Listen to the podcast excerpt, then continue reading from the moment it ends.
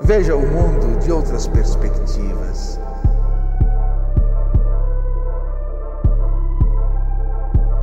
Eu não quero resposta, eu quero o meu avesso.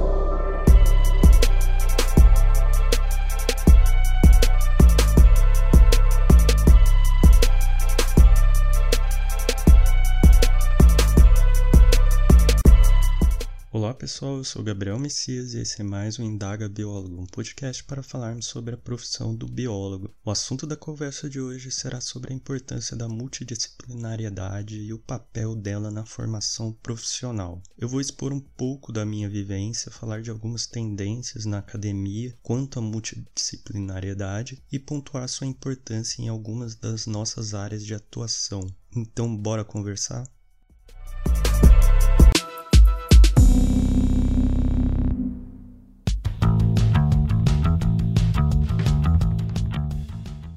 Quem já viveu um pouco no mercado profissional, na área acadêmica, já percebeu a importância da multidisciplinariedade, a importância de se trabalhar com profissionais de distintas formações. É como um mecanismo de complemento, uma forma para fecharmos uma conta complexa.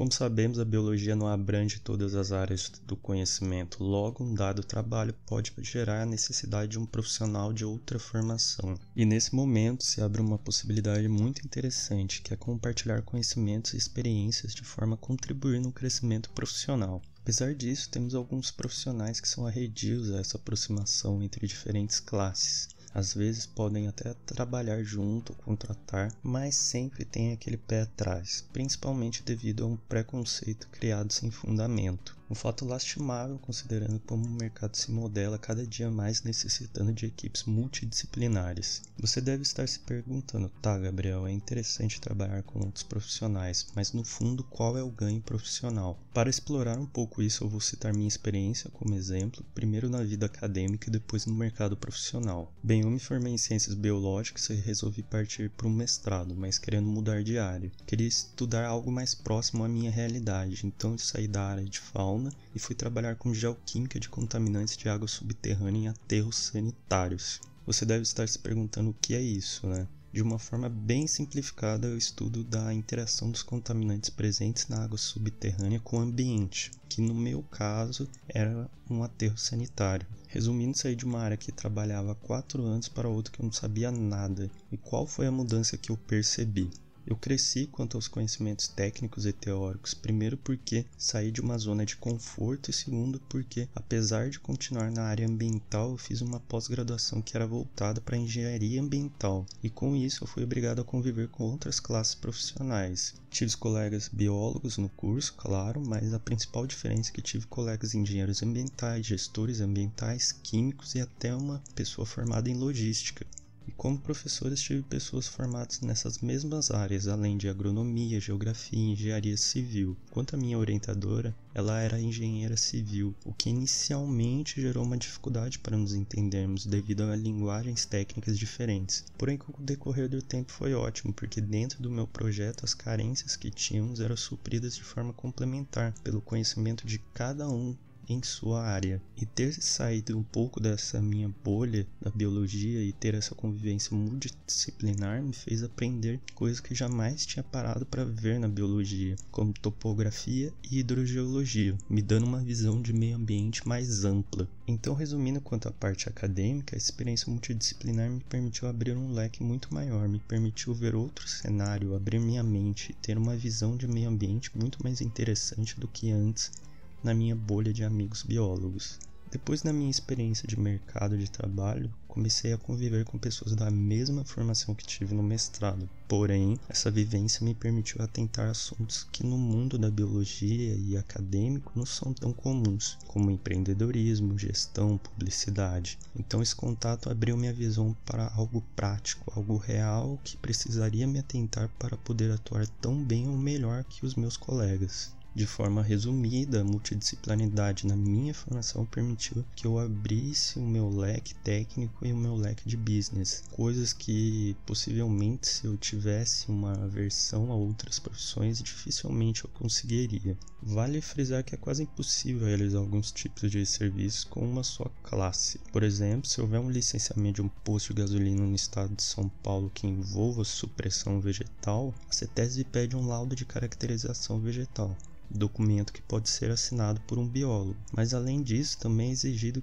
perfil geológico do local, contendo a litologia local, o nível freático e outras características que um geólogo ou engenheiro poderia avaliar. Dessa forma, querendo ou não, em algum momento haverá uma atuação multidisciplinar. Na academia também há uma grande tendência de multidisciplinariedade, que por sinal não é recente. Um exemplo disso é a Federação de Sociedades de Biologia Experimental, que engloba as sociedades brasileiras de biologia celular, biofísica, bioquímica, fisiologia, farmacologia, imunologia, neurociências e comportamento e terapêutica experimental e investigação clínica. Essa união ocorreu visando uma integração entre esses temas que acabam estando correlacionados. Outro ponto crescente na academia visando a multidisciplinariedade é a tendência dos departamentos de serem substituídos pelos centros, uma espécie de mescla de departamentos, como é o caso da Universidade Federal do ABC, Universidade Federal do Sul da Bahia, Universidade Federal do Cariri.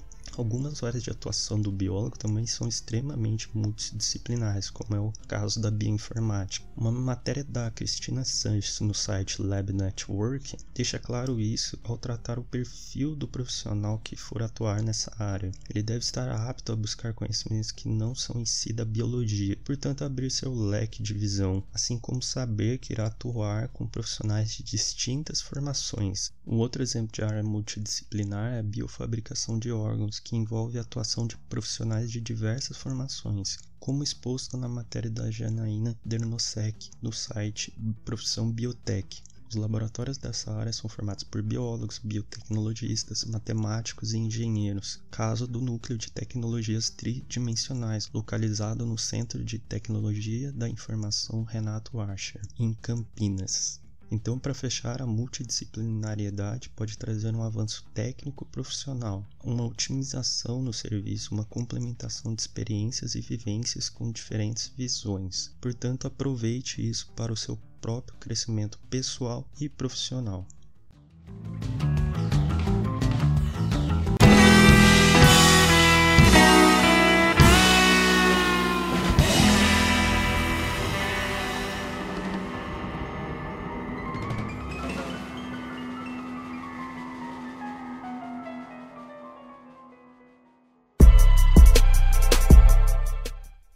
E assim finalizo mais um Indaga Biólogo, hoje falando sobre a importância da multidisciplinariedade. Se você tiver a oportunidade de conviver com profissionais de classes diferentes, vivenciar essa experiência profissional, aproveite. É uma ótima chance de crescimento que muitas vezes desperdiçamos. Se você gostou, peço que compartilhe, nos siga nas redes sociais e caso tenha uma dúvida, mande um e-mail para indagabiólogo.gmail.com. Um abraço e até mais.